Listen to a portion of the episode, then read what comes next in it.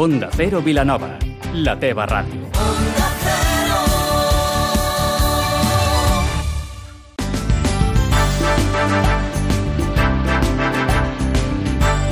Más de uno Vilanova, amb Maria Gómez. Els ajuntaments coneixeran aquest dissabte qui serà el seu proper alcalde o alcaldessa. A Vilanova Esquerra Republicana es presenta sense un acord de govern, però no renuncia a la formació d'un consistori amb majoria absoluta.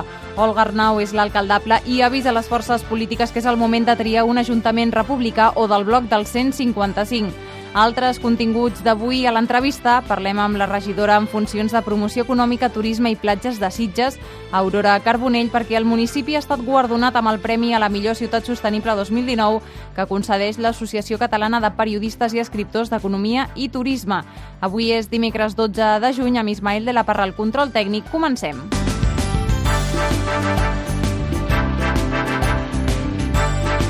15 de juny, dia en què es coneixeran els nous alcaldes i alcaldesses de Catalunya i a Vilanova, Olga Arnau es presenta com l'alcaldable al ple d'investidura per a Esquerra Republicana, malgrat no hagin aconseguit un pacte de govern. Les negociacions per aconseguir un consistori en majoria, avisa Arnau, estan aturades perquè la seva formació considera que la CUP i Som Vilanova tenen una actitud de bloqueig cap a la ciutat i fa una crida perquè diu ara és el moment de tenir un ajuntament republicà o del bloc del 155. No es pot ni bloquejar ni excloure a cap de les forces que defensant el mandat democràtic de l'1 d'octubre tenen representants polítics a la presó o en situació d'exili.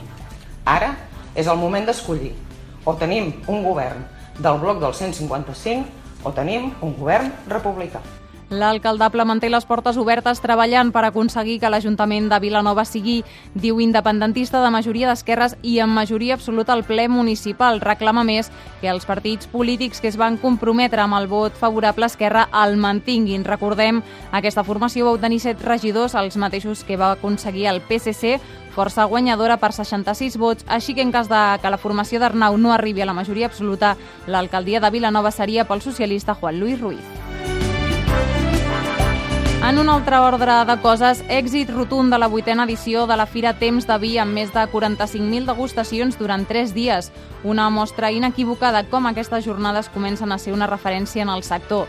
De les activitats més destacades, els tastos, els balers o també l'Escape Room al Museu Romàntic Camp Papiol. Carles Carbonell, organitzador de la Fira. Totes les activitats que hem fet al voltant de la Fira eh, tant els tastos amb vaixell com els escapàriums, com els tastos maridatges que hem tingut, ja sigui la Déu Terra Alta, el de Gusters de Segre, en, en, entre molts altres, doncs han funcionat molt bé i, i estem supercontents. I la gent sembla que sigui ja que estigui esperant temps de vi i això també ens, ens motiva per seguir preparant temps de vi 2020. Per cert, ja han donat a conèixer la data de l'edició de l'any que ve, serà del 12 al 14 de juny.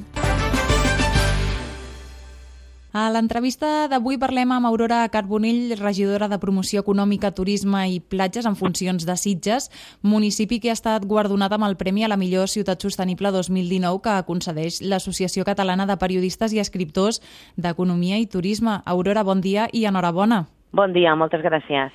Què representa aquest premi per Sitges? Per nosaltres representa un reconeixement a aquesta tasca que portem ja des de fa un temps um, treballar per un turisme sostenible, un turisme responsable, un turisme sobretot que, que preservi no? la identitat dels territoris. No? I per nosaltres això és molt important i és un treball que s'ha de fer contínuament, és a dir, no et quedes només amb una certificació o amb un premi, sinó que, que és constant, no, no, no s'ha d'aturar aquesta feina. Clar, estem parlant que sou realment un clar exemple que es pot aconseguir promoure el turisme en un municipi i, a més a més, com dius, fer-ho de, de manera responsable. Um, quines iniciatives o projectes, per exemple, porteu a terme per aconseguir-ho? Mira, nosaltres el 2016 vam uh, aconseguir la certificació Biosphere, que és una certificació de destinació turística sostenible, i aquesta certificació et marcava ja una sèrie d'objectius uh, per anar fent, que anaven des de treballar sobretot molt transversalment amb tots els departaments de l'Ajuntament, és a dir, nosaltres hem treballat molt, per exemple, amb serveis urbans, però també hem treballat amb esports, hem treballat amb salut pública, és a dir, que el turisme s'impregni a, totes, a tots els departaments perquè tothom sigui conscient de, de la importància en la sostenibilitat en tot el tema turístic i, per exemple, també amb tots els que són els esdeveniments. Ens hem anat marcant una sèrie d'objectius. Recentment ens van fer una auditoria i vam tornar a, a revalidar diguem, aquesta certificació i sobretot ara, per exemple, a, a banda de, de fer el que això ens marca els objectius, com per exemple també fer jornades de sensibilització, uh Mhm. -huh. eh, parlar molt sobretot amb, gremi, amb el gremi d'hotelers o, amb, o amb els restauradors, és a dir, amb, amb pràctiques sobretot responsables, també ens hem, ara per exemple estem eh, treballant molt amb tot el tema de, del reciclatge, de la reducció de residus, de la reducció de plàstics, i això ho fem conjuntament també amb el sector privat, no? amb l'associació de platges, o, o tal com et dic, amb restauracions, amb, hotel, amb hotels o, o de més. O sigui, realment que important és, eh, ara que em dius que treballeu a, amb xarxa amb, amb, tots a, amb totes les diferents administracions i també departaments, que important és que cadascú posi un granet de sorra, no? perquè al final l'objectiu eh, sigui més gran i es pugui arribar a assolir. Per exemple, nosaltres tenim moltíssims esdeveniments aquí a Sitges, no? Ara fa, res, dos dies hem tingut la Gay Pride, que fa 10 Mhm. anys. Doncs per primer cop a la Gay Pride hi ha hagut també els vasos retor- retornables per no generar tant residu plàstic. Això també ho vam fer molt conjuntament amb tot el que és eh, el Departament de Serveis Urbans, eh, amb tot el tractament de, dels residus, com el tractàvem, i amb això volem anar més. És a dir, que tots els esdeveniments que es facin a Sitges siguin al màxim de sostenibles que això a vegades, no a vegades, eh, de fet és, és complicat en el Sí. sentit que ve moltíssima gent, no? Un carnaval, per exemple, doncs, que ens ve moltíssima gent, doncs, doncs tenir molt en compte tota, tota aquesta generació de plàstic, de residus, vull dir, fer polítiques sobretot per, per la reducció i per l'eliminació de, de tot això. Clar, diguéssim que amb el que porteu a terme, a més el que, el que intenteu aconseguir és que siguem les persones no? les que ens adaptem a l'entorn, no l'entorn a les persones, sinó a petits canvis que suposo que mica en mica el, el resultat que es pot obtenir és, és molt important, no? com això que, que comentes de fins ara potser sí que utilitzaven plàstic, però és tan fàcil com introduir una nova variant i que, i que al final ens acostumem, no? i que suposo que també la societat comença a prendre una mica més de, de consciència de que entre tots hem de tenir un consum més responsable i sostenible. Exacte, i sobretot amb... Nosaltres a vegades ho diem, nosaltres rebem moltíssima gent de, de Mhm. fora, rebem més de 3 milions de persones a l'any, i, i aquesta gent a vegades ho dius, no?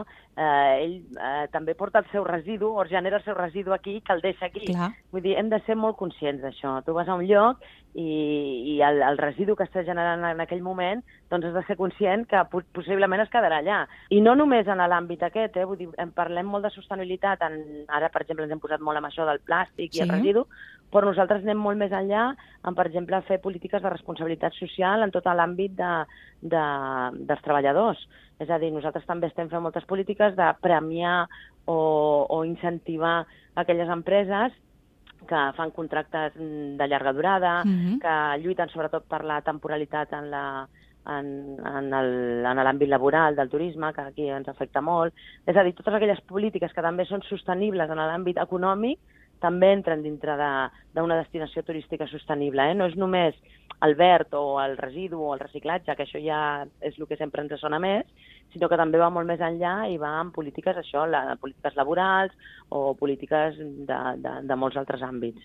I, Aurora, inclús aquest, aquest Premi de Millor Ciutat Sostenible 2019, eh, podem parlar que també pugui ser un, un reclam no? per, per més turismes que busca, per més turistes que busquen a, a aquesta vessant més verda, diguéssim. O sigui, que també pot ser un punt, un punt a favor i, i ja aconseguir sí. que, que aquest residu que qualsevol persona generem ja intentin que sigui el, el mínim possible. Exacte. De fet, molts indicadors ens diuen que cada vegada més hi ha gent que busca aquestes destinacions. Mm -hmm. És a dir, igual que a vegades busques una destinació de sol i platja, una destinació, no sé, de festivals o que sigui, també hi ha, cada vegada hi ha més gent que aprecia molt que, que hi hagi una destinació doncs, que vetlli no només per la seva destinació, sinó perquè, de fet, això estàs vetllant per la salut del planeta, no? Aurora Carbonell, regidora en funcions de promoció econòmica, turisme i platges de Sitges. Enhorabona per aquesta bona feina i que continuï. Molt. Moltes gràcies. Moltes gràcies a vosaltres. Gràcies. Abans d'acabar moment per repassar l'agenda, aquest estiu Sitges debuta com una de les seus del Festival de Guitarra del Mediterrani i aquest dissabte 14 de juny s'oferirà el primer dels 13 concerts. Nosaltres ho deixem aquí, poden continuar escoltant tota la informació més de uno en aquesta mateixa sintonia. Que passin un molt bon dia.